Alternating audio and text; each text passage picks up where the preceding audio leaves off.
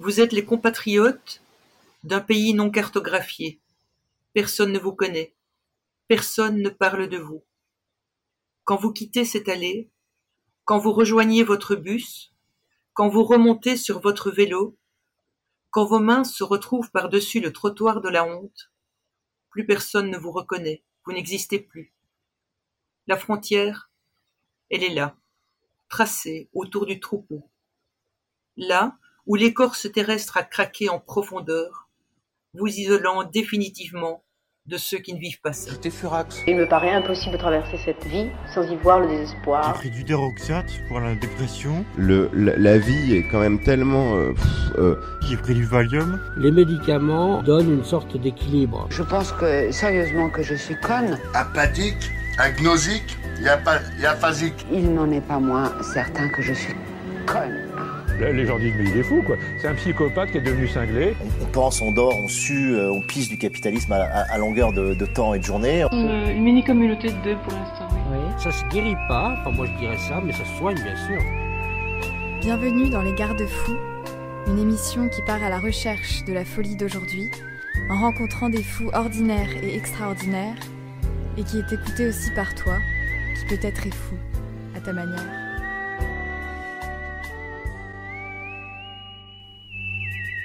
Dans cet épisode, nous avons le plaisir de recevoir l'autrice belge Eva Cavian pour son livre L'engravement, publié en mai dernier aux éditions La Contralée. Son roman raconte les allées et venues des parents dans le couloir d'un hôpital psychiatrique pour aller voir leurs proches et principalement leurs enfants. Nous sommes revenus avec elle sur son parcours et ce qui a pu, dans son histoire personnelle, l'amener à écrire ce roman.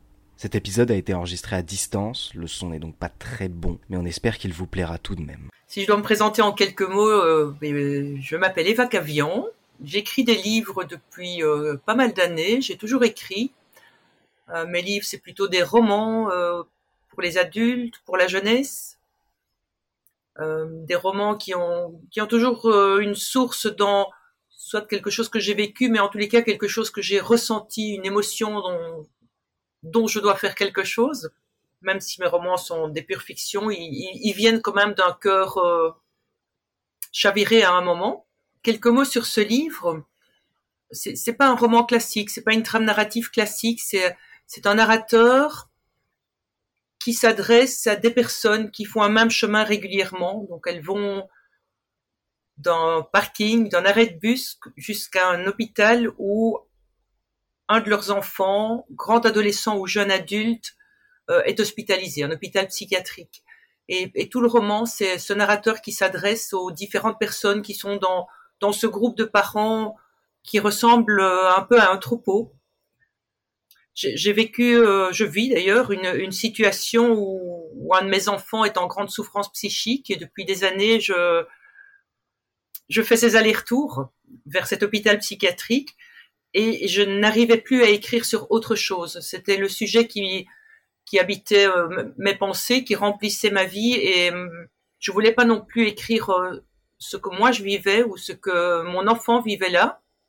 Euh, Je trouve que ça c'est du côté du privé, mais je savais pas écrire sur autre chose, donc j'ai cherché une porte d'entrée pour pour aborder ces choses, pour pouvoir parler de de ce qui est difficilement partageable en tant que parent quand on le vit, et de trouver une forme pour que ça devienne partageable, c'est-à-dire en ne parlant pas de moi, mais en, en étant très présente dans le livre malgré tout. Oui, alors moi je suis partie de l'idée pour le titre euh, euh, de ces baleines qu'on retrouve parfois euh, échouées sur les plages. Donc elles sont engravées sur la plage, comme certains bateaux parfois qui s'approchent trop près de la plage ne savent plus euh, sortir de là, ils sont ensablés. Euh, bah, une fois que le titre a été choisi, j'ai découvert que ça avait encore une autre signification, qui est le fait de, de une surface. On l'engrave. Voilà. Finalement, c'est bien aussi ces parents, parce qu'ils ont un enfant qui a une, euh, une souffrance psychique par, euh, qui décompense à un moment, eux aussi, ils sont rainurés euh, définitivement. Il y a quelque chose de, de griffé, d'exploser en eux, d'échouer. Donc il y a autant les, les baleines, les jeunes qui sont là, qui, euh, qui ont échoué dans cet hôpital, que les parents qui, euh, qui arrivent dans un autre territoire que celui qu'ils connaissaient et, et qui n'en sortiront quelque part jamais. Pas parce qu'il n'y a aucun espoir, mais parce que quelque chose en eux, dans leur vie de parents, non pas a échoué, mais est échoué. La folie, c'est c'est quelque chose qui qui est dans ma vie depuis un certain temps quand même, puisque j'ai choisi de faire des études au départ d'ergothérapeute et j'ai travaillé plusieurs années en psychiatrie et c'était un choix. Donc, euh, comme ergothérapeute, on peut aller dans différents secteurs et moi, à ce moment-là, c'était le secteur qui m'intéressait, sans doute, euh, sans doute attiré par euh, par tout ce qui se dit sur la psychiatrie et sur la folie, comme on peut l'être quand on a 18 ans.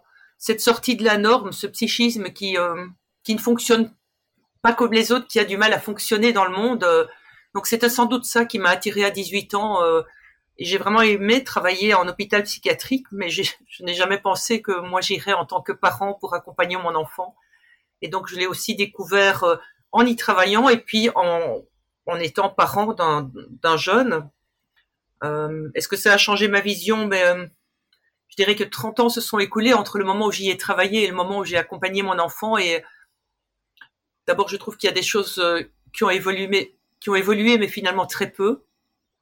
Est-ce que ma vision de la folie a, changé Sans doute, euh, parce que moi j'ai vu tous ces jeunes, ma, fille, mais aussi d'autres jeunes euh, qui ont l'air perdus dans le monde, euh, dans un monde qui demande la, performance. Il faut aller bien, il faut avoir des brillantes études, il faut être cool, il faut être slow, il faut être rapide, il faut, tout ça. Et, et certains jeunes n'arrivent pas à suivre toutes ces espèces d'injonctions que notre société donne Maintenant, j'en suis plutôt à me dire que la folie, elle n'est pas dans l'hôpital psychiatrique, elle est dans tout ce qui est en dehors.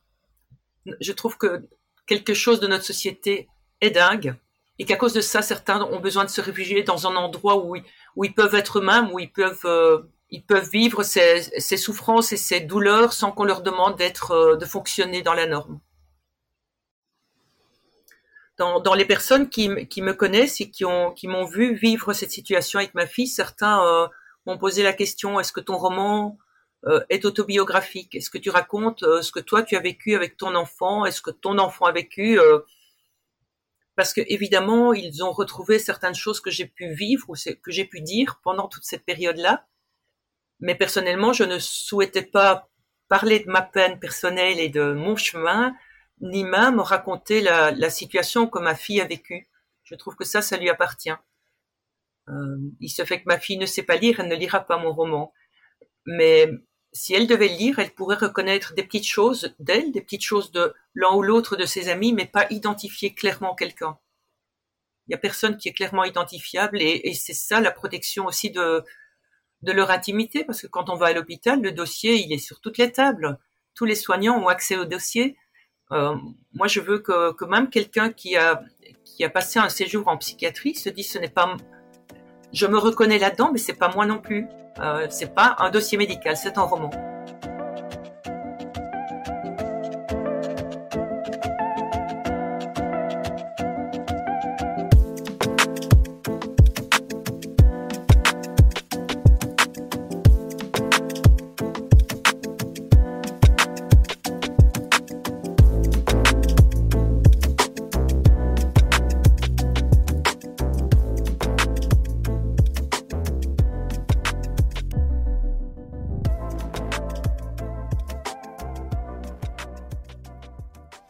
Quel, rôle euh, l'écriture de ce roman a eu C'était en tous les cas pas, un rôle de réparation ou quelque chose de cet ordre-là. Il fallait que j'ai pu prendre distance moi avec ma propre peine pour pouvoir pour pouvoir écrire ça et, faire euh, et écrire un roman. J'ai l'impression maintenant que c'est fait euh, que j'ai pu faire quelque chose de beau avec quelque chose d'atroce. Voilà, je trouve que ce roman est beau, qu'il peut parler à d'autres personnes que que je ne l'ai pas traité du, côté du pathos. Je pense que ce qui porte le plus le livre, c'est l'amour que ses parents ont pour leurs jeunes et jusqu'où cet amour peut les mener. Maintenant, je, commence à avoir les, premiers échos de ce livre et euh, beaucoup de gens euh, ont un coup de cœur, disent que c'est dur, disent que c'est éblouissant, euh, disent qu'ils se sont retrouvés, euh, dans, dans, dans, certaines choses en tant que parent, même s'ils n'avaient pas un vécu similaire. Et ça, je dirais, c'est la récompense. Euh, je pense qu'écrire, euh, être écrivain, écrire un livre, c'est aussi, dans certains cas, porter la parole d'autres personnes. Et tous ces gens que j'ai croisés dans, dans l'allée de, de l'hôpital psychiatrique, ils n'ont pas nécessairement une parole publique, ils n'ont pas spécialement la, la, ils sont aussi seuls dans ce qu'ils vivent, euh, aussi seuls que moi. Et j'ai l'impression qu'en écrivant ce livre, je donnais une voix aux, silencieux qui sont dans ce troupeau, et que c'est peut-être ça mon rôle d'écrivain aussi. Oui, donc dans, comme je le disais dans le roman, ce sont les, les trajets de ces parents qui vont et viennent pour rendre visite à leurs jeunes. Et il y a chaque fois un aller, un retour. Et entre ces trajets, il y a une page avec quelques lignes. Et ce sont des paroles que les médecins euh, ont dit à un des parents. On ne sait pas nécessairement lequel. Euh, et ce sont des paroles qui ne sont pas expliquées. Il n'y a pas de temps de narration. C'est une réplique d'un médecin. Et j'ai choisi de le faire comme ça, sans raconter la, rencontre entre des parents et les médecins, peut-être pour que ce soit euh, presque aussi violent que quand on reçoit cette parole-là, que ce soit aussi violent pour le lecteur que ça peut l'être pour le parent. Donc elles sont détachées de tout contexte et les parents vont euh, remplis d'amour, remplis d'inquiétude, remplis de drame et reçoivent euh, reçoivent des phrases qui qui sont réellement traumatisantes et qui sont qui ne sont pas plus expliquées dans la réalité qu'elles ne le sont dans, dans ces répliques qui sont lâchées. C'est pas comme si le médecin nous disait quelque chose et après il nous explique. Si on ne pose pas de questions, on n'aura rien d'autre. On aura cette phrase-là qui nous est euh, bombardée, quoi. J'ai voulu rendre compte de cette violence euh, qui n'est pas une violence volontaire. Je pense que les médecins, les psychiatres euh, essayent de dire les choses, essayent de communiquer, mais pour moi, ils sont pas encore bien outillés pour accompagner les parents votre enfant est borderline, euh, si tout va bien, si euh, s'il survit à ça, euh, il y a à peu près 10% qui survivent à ça, eh bien vers 30-35 ans, ça ira peut-être mieux, il trouvera peut-être une stabilité. Mais quand on reçoit ça et que notre enfant a 25 ans, c'est terrible. Cet enfer peut encore durer 10 ans, si tout va bien, c'est terrible. Et il n'y a aucune explication à ça. Et donc les explications, moi, dans ma vie personnelle, là j'ai été les chercher pas dans d'autres hôpitaux, j'ai été les chercher dans des livres. Il y a des il y a quelques livres qui sont très très bien sur euh, ce que peuvent vivre des jeunes qui sont dans des grandes souffrances psychiques. Et moi, ça m'a aidé à, à, réfléchir, à mieux comprendre. Celui qui m'a le plus aidé, parce qu'il faut pas en dire 36 non plus, c'est le, le, manuel du borderline euh, de Martin Dessay et Bernadette Grosjean. Voilà, et on voit les différents types de borderline, et c'est c'est pas un étiquetage. Il y a aussi les les outils qui permettent d'accompagner il y a aussi euh, comment ça se passe dans dans la vie, dans ce que ressentent les personnes qui qui souffrent de ça. Euh, je, je, trouve que c'est un livre qui reste assez ouvert, qui est pas enfermant. Et moi, ça m'a donné ça m'a donné des outils pour accompagner ma fille, pour comprendre euh, comprendre ce qui lui arrivait et euh, trouver à quelle position être, parce que le, le psychiatre, il va dire vous êtes trop proche, vous êtes trop éloigné, vous exprimez trop, vous exprimez pas assez, avec des messages tout le temps contradictoires, comme on peut le voir dans dans les répliques des médecins du roman.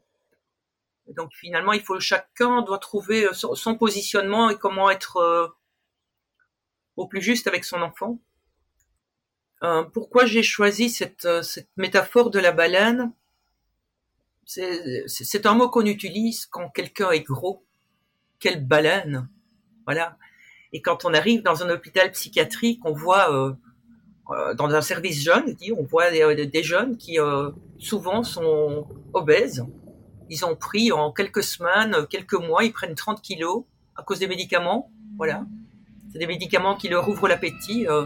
ils sont en général remplis d'angoisse, ils se remplissent de chocolat et de chips, en plus de ces médicaments qui font grossir. Et donc, on arrive là avec ces jeunes qui sont vautrés, qui sont sans énergie, qui sont bourrés de neuroleptiques, qui ressemblent vraiment à des baleines échouées. Donc euh, c'est l'image qui me venait. Puis avant d'écrire le roman, euh, je, repensais au chant des baleines. je me dis, bah, c'est quoi ce chant? Et en, m'informant, en, écoutant, j'ai écouté des vrais chants de baleines. On, entend ça sur Internet. Et en cherchant les explications, je trouvais que ça collait assez bien avec euh, avec mon propos. on ne sait pas très bien ce que ça signifie ces chants de baleines. On sait qu'ils ne se répètent pas. On sait que les baleines qui échouent, euh, il y a quand même beaucoup de chances que ce soit parce que leur euh, leur système de perception est perturbé par la technologie de, du, du système humain de notre société. Et donc c'est peut-être à cause des bruits de notre monde que les baleines s'échouent. Et je me dis, ça va pour les jeunes aussi. C'est peut-être à cause de notre, monde tel qu'il est que ces jeunes échouent là-bas. Donc cette métaphore, euh, je l'ai un, petit peu réfléchi dans ce sens-là. Donc euh, à côté de la métaphore de la baleine, j'ai aussi utilisé ce, mot du troupeau pour parler des parents. Euh, ça donne l'impression dans le roman qu'ils arrivent tous ensemble et qu'ils repartent tous ensemble. Dans la réalité, c'est un troupeau beaucoup plus dispersé, celui que j'ai vu, ce que j'ai vu en tous les cas. Mais euh, je me suis rendu compte qu'en allant voir mon enfant et en vivant cette situation, je, me sentais extrêmement seule, dans quelque chose de difficilement partageable avec mes proches. Difficilement partageable parce que c'est une souffrance telle que ça ferait peur aux autres. D'ailleurs, euh, on me demandait parfois des nouvelles de, de ma fille, jamais de moi. Jamais même mes amis tout proches ne me demandaient et toi comment tu vis ça? Donc ça renfermait d'autant plus la solitude. Et petit à petit, à force de croiser ses autres parents, parfois avec les yeux rouges, parfois avec des gros sacs pleins de linge, je me suis dit que j'étais pas seule, j'étais euh, j'étais comme ces gens-là qui vont voir aussi leur enfant, même si on ne parle pas ensemble, on ne communique pas. On est comme un troupeau. Les, dans les troupeaux, les animaux ils se parlent pas, ils se communiquent pas comme ça non plus. Ils, ils suivent quelque chose, quoi. Ils vont vers quelque chose, ou ils fouillent quelque chose selon. Et donc j'ai eu ce sentiment d'appartenir à, à ce troupeau de parents euh, remplis de solitude, mais on était néanmoins on était ensemble.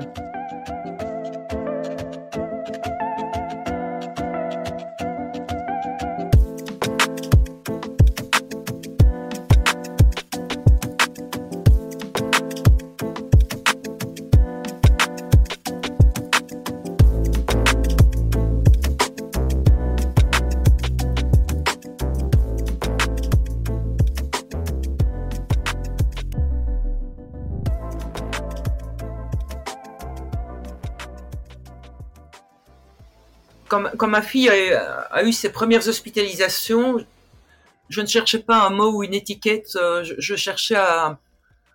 Je ne sais pas ce que je cherchais, j'étais perdue et je me disais, mais qu'est-ce qui arrive à mon enfant? Qu'est-ce qui lui arrive, quoi? Ce, qui lui arrive, en tous les cas, je ne sais pas gérer, ça me dépasse, elle a besoin de professionnels, euh, ça dépasse mes capacités de parent, ça c'était sûr. C'était une période de, grande déroute euh, pour elle comme pour moi, et du coup, j'avais quand même très peur de vers quoi ça, ça allait s'orienter. Euh, et, en ça, euh, une partie de moi attendait quand même une sorte d'étiquette, ou en tous les cas, elle est dans quelle catégorie, quoi.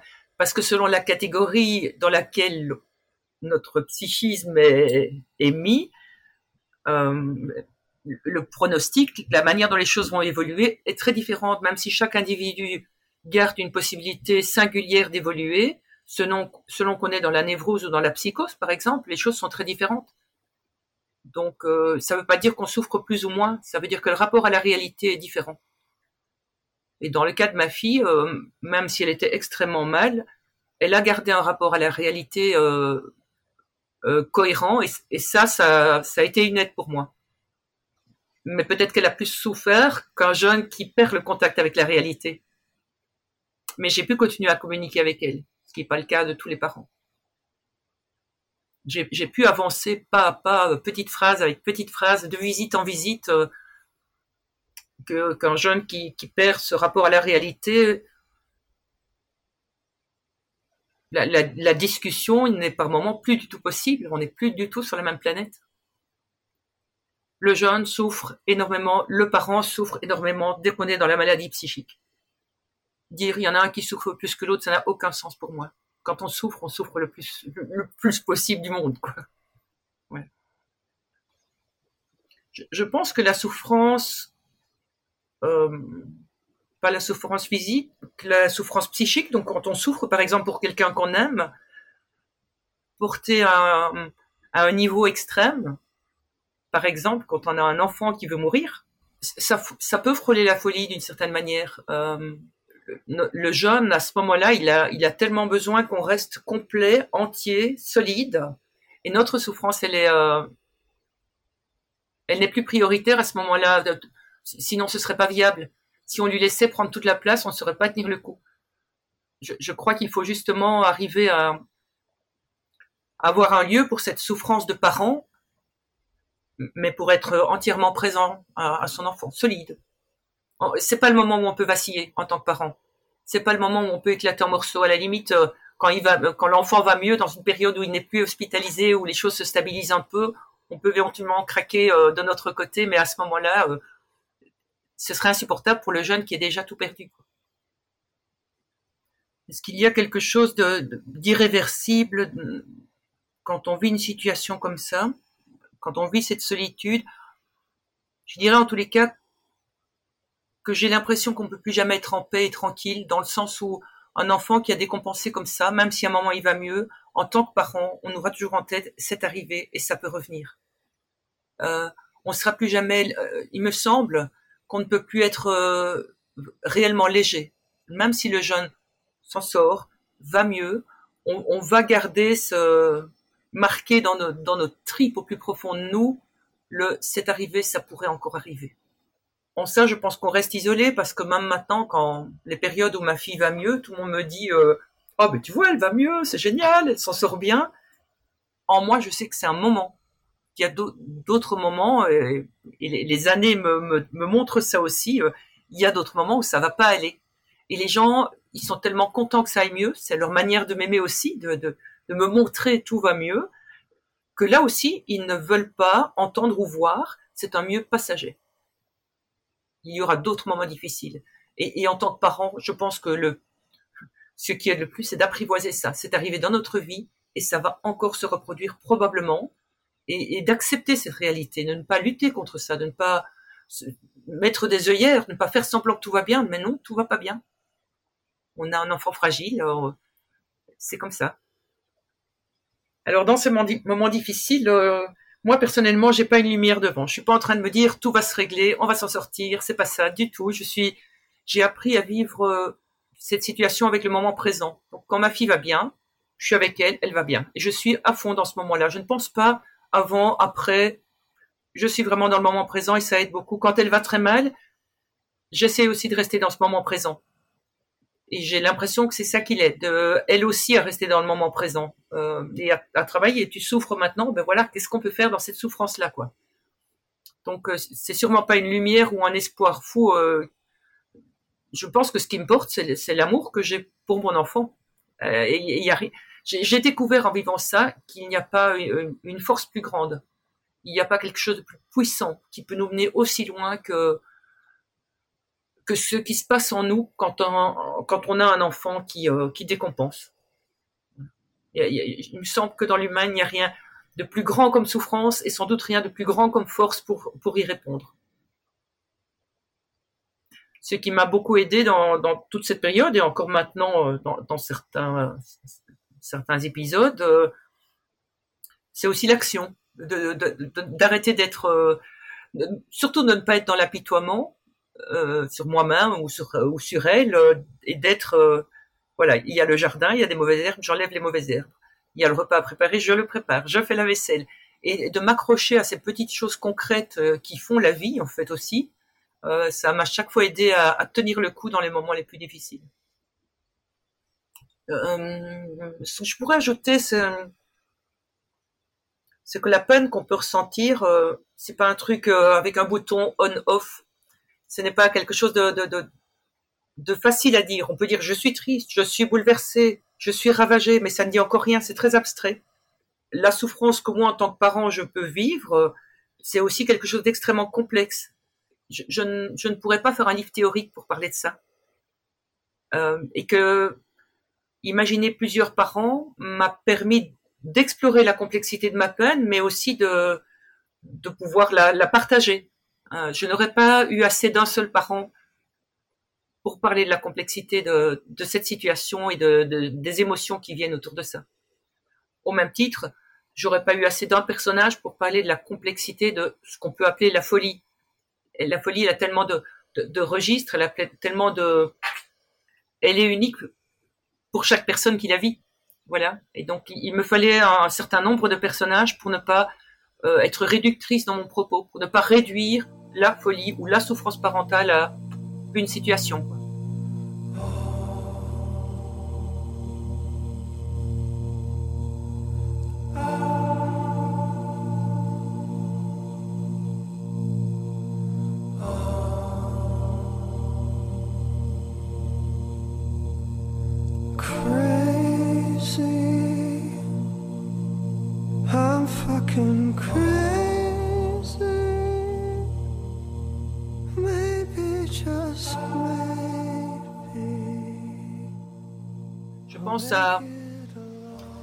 Une chanson, vous, vous m'aviez demandé une chanson euh, qui éventuellement pourrait, euh, pourrait être mise dans le podcast et j'ai pensé à la chanson L'Enfer de Stromae. Quand il a sorti son album il y a quelques semaines, c'est de cette chanson-là que tout le monde parlait. C'est cette chanson-là qu'on écoutait le plus. Et, et, et beaucoup disaient, ben c'est bien, enfin, il a parlé de ça. Il a parlé du fait que quand, que parfois on, on est dans une grande souffrance et on a des pensées suicidaires. Même lui, un Stromae dit ça. Et je pense qu'il a, il a levé peut-être un tabou en abordant ça dans une chanson alors qu'il s'adresse quand même aussi à un public jeune. Je suis pas tout seul à être tout seul, ça fait déjà ça de moins dans la tête. Et si je comptais combien on est? Beaucoup, tout ce à quoi j'ai déjà pensé, dire que plein d'autres y ont déjà pensé, mais malgré tout, je me sens tout seul. Du coup, j'ai parfois eu des pensées suicidaires, j'en suis peu fier. On croit parfois que c'est la seule manière de les faire taire. Ces pensées qui me font vivre un enfer. Ces pensées qui me font vivre un enfer.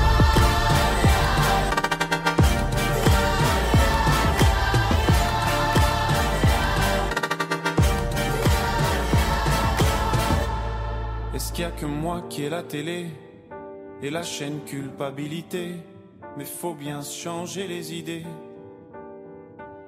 Pas trop quand même, sinon ça repart vite dans la tête. Et c'est trop tard pour que ça s'arrête. C'est là que j'aimerais tout oublier.